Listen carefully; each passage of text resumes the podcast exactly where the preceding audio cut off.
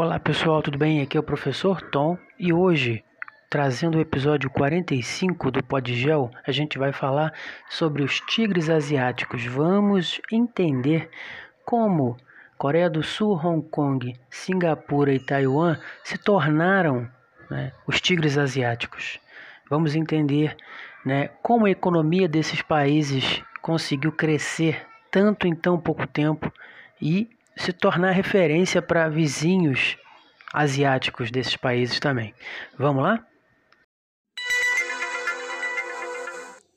Tigres asiáticos é a denominação foi dada ao bloco econômico formado pela Coreia do Sul, Taiwan ou Formosa, né, Singapura e a região autônoma de Hong Kong, que hoje é administrada pela China.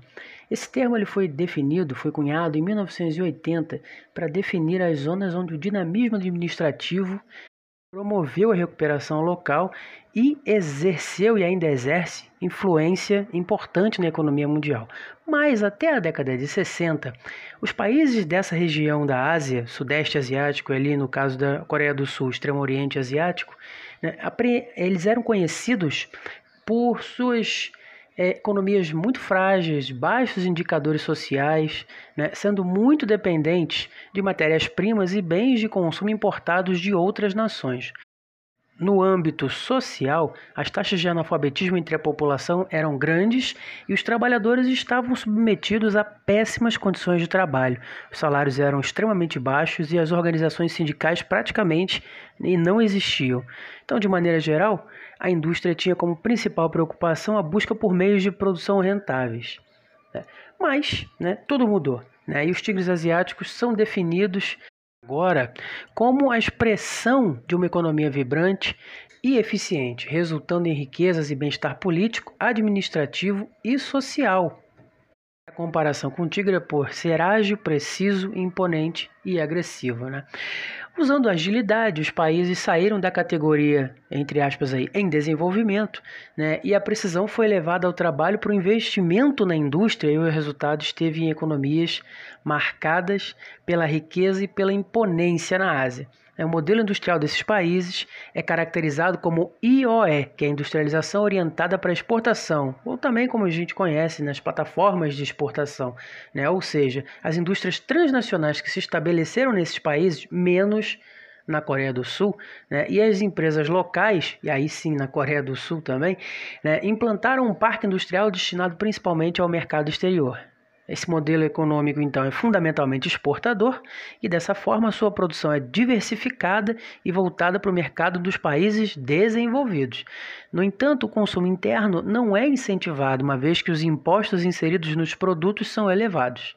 E com exceção da Coreia do Sul, os tigres asiáticos, ou seja, Hong Kong, Singapura e Taiwan, ou Formosa, né, adotaram uma política de incentivos para atrair indústrias transnacionais. Foram então criadas as zonas de processamento de exportações, as EPEs, né, com doações de terrenos e isenção de impostos pelo Estado. A Coreia do Sul demonstrou resistência às instalações de empresas transnacionais em seu território naquele primeiro momento. Né. O modelo sul-coreano se baseou na, instala na instalação dos Chaebols, que se caracteriza por redes de empresas com fortes laços familiares. Quatro grandes chaebols controlam a economia sul-coreana e têm forte atuação no mercado internacional também. A Hyundai, a Daewoo, Samsung e a Luck Gold Star. Somente na década de 70 é que começaram a instalar transnacionais na Coreia do Sul, mas mesmo essas transnacionais entraram lá associadas a empresas do país. Para o desenvolvimento econômico de Hong Kong, Singapura e da Coreia do Sul com Taiwan, foi necessário também o forte apoio do governo, desenvolvendo projetos de infraestrutura, de transporte, de comunicação e energia, além do financiamento das instalações industriais e altos investimentos em educação e qualificação profissional. Os lucros obtidos pelas indústrias nesses países ocorriam principalmente em virtude do exército industrial de reserva, né? ou seja, a grande quantidade de mão de obra disponível no mercado. Né? E esse processo ocasiona a desvalorização dos salários pagos pelos detentores do meio de, dos meios de produção.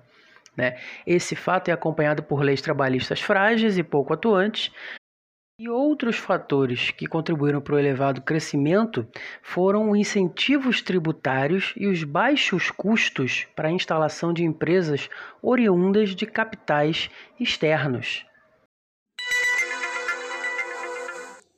Economicamente falando, o desenvolvimento dos tigres asiáticos é dividido em três fases. A primeira coloca todos na condição de subdesenvolvidos economicamente e tem como características a falta de matéria-prima, o subaproveitamento do potencial agrícola, a elevada dependência de produtos industrializados e grandes taxas de analfabetismo. Né? Na primeira fase, a indústria contava com trabalhadores que recebiam baixos salários e contavam com mínimas condições trabalhistas. Os sindicatos eram praticamente ausentes e havia intensa busca por um meio barato de produção, porém rentável. A mudança nessa fase começa com a transformação do perfil da indústria e a melhora nas condições sociais. A segunda fase é marcada pela depressão econômica a partir da, da década de 90 do século XX.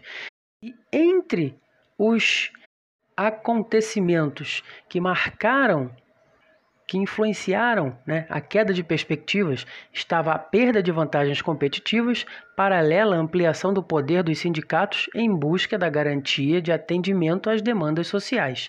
A reação, mais uma vez, passou pela indústria. O fortalecimento da indústria e modernização dos parques industriais está entre os pontos que marcam a terceira fase. A reação é percebida ainda com a oferta de melhores salários, garantias sociais, melhoria do equipamento urbano, crescimento do setor de serviços e investimento em universidades. A terceira fase é destacada pela abertura ao comércio internacional, aliada à estabilidade política.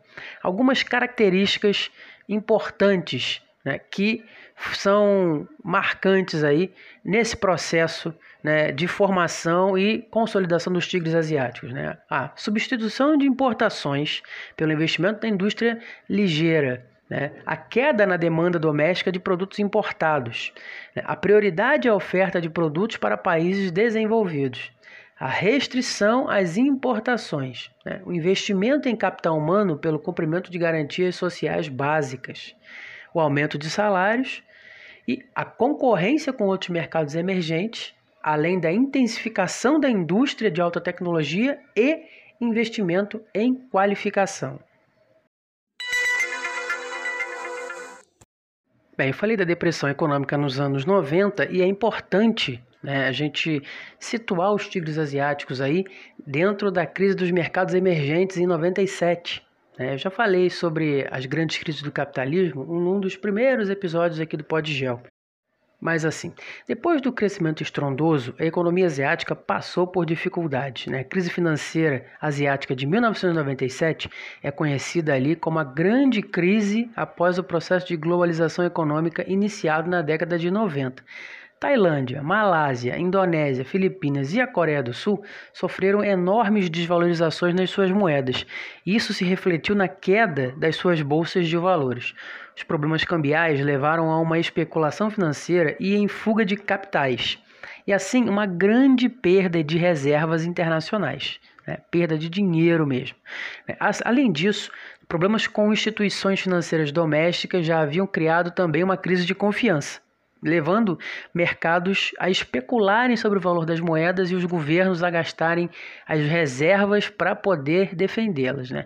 E as consequências disso tudo, né? o estopim da crise foi o anúncio em julho de 97 de que a moeda tailandesa entraria no regime de câmbio flutuante. Câmbio flutuante é o que hoje a gente tem no nosso real aqui em relação ao dólar. Né?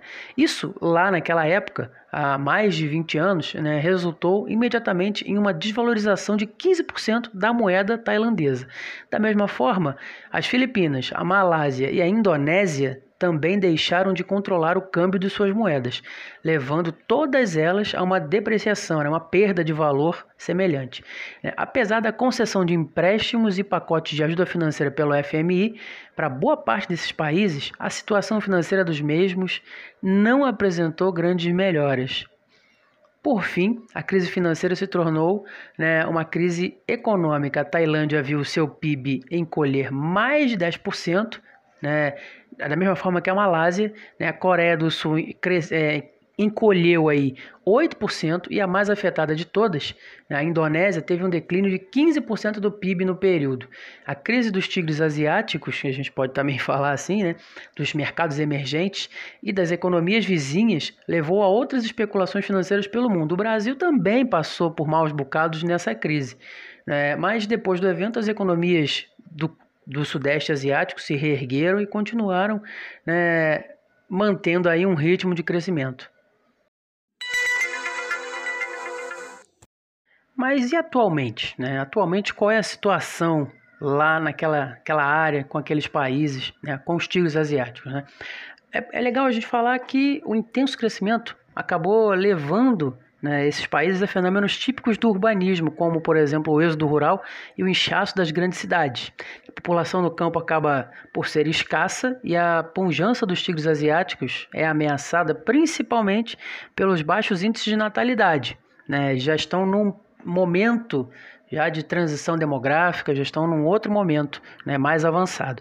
Com relação né, é, à questão econômica, não tem como negar que os tigres asiáticos são muito relevantes para toda a economia global, tem um sólido e pujante ali mercado financeiro que atrai investidores do mundo inteiro. São considerados referências para a produção e comercialização de itens com alto valor agregado, né, principalmente peças eletrônicas. Né? Por conta dessas importantes mudanças econômicas, a renda per capita de Taiwan, da Coreia do Sul, de Singapura e Hong Kong também aumentou, o que refletiu diretamente no consumo interno e incentivou a produção de itens de consumo diversificados. Aos poucos, a mão de obra se tornou um diferencial notável, o que aumentou seu preço e incentivou o investimento crescente, principalmente nos setores tech. Ao mudar o foco, os tigres asiáticos ainda influenciaram a migração de empresas de vestuário, calçados, brinquedos e outros itens leves para os países próximos, entre os quais aí estão, guardem, hein? Indonésia, Malásia, Vietnã, a Tailândia e as Filipinas. Logo, esses países começaram a ser fomentados por iniciativas semelhantes àquelas usadas pelos tigres asiáticos e ganharam uma nova denominação, os novos tigres asiáticos, mas a gente fala deles num episódio futuro. Então, pessoal, chegamos ao final de mais um episódio. Espero que vocês tenham conseguido entender um pouco mais aí sobre né, o início né, e o desenvolvimento dos famosos tigres asiáticos, né, Coreia do Sul, Hong Kong, Singapura, Taiwan ou Formosa, né? E como sempre, eu aguardo feedback, eu aguardo os comentários, né? elogios, críticas, o que for. E sigam aí, né? os canais do Podgel, professor Tom, no Instagram, arroba professor Tom com N, no Facebook, professor Tom Mascarenhas, né? Também no YouTube, que agora a gente está colocando aí coisas a mais também agora no YouTube. É só colocar lá Podgel Professor Tom Mascarenhas. Se inscreve lá no canal, dá uma força aí, porque a gente conseguindo mais inscritos para frente a gente consegue fazer lives pelo YouTube. Inclusive, a gente já colocou a live que eu participei sobre geopolítica né, pós-coronavírus, já está lá no canal do YouTube. Quem quiser é só passar lá, pode já o professor Tom Mascarenhas. Então, pessoal, eu espero que estejam todos bem. Abraços em todos e até o próximo episódio.